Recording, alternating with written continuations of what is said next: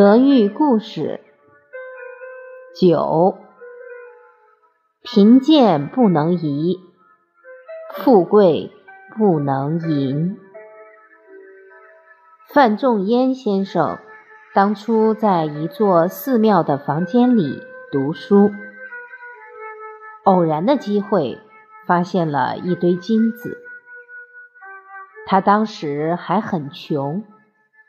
我们常说的“沾粥糊口”，煮一锅粥，煮完之后让它自然凝固，就粘在一起，变成一大团。再用刀切开，一餐吃一块。在如此贫困的状况之下，发现了一堆金子。会如何处置？完全不为所动，把它埋好。后来科举考上功名，为人民服务，尽心尽力。以后遇到一个姻缘，这个佛寺知道他已经功成名就，就去找他化缘。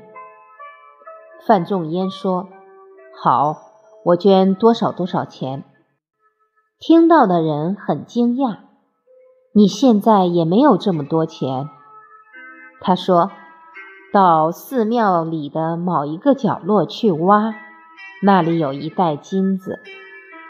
真的去挖，就是那一袋金子。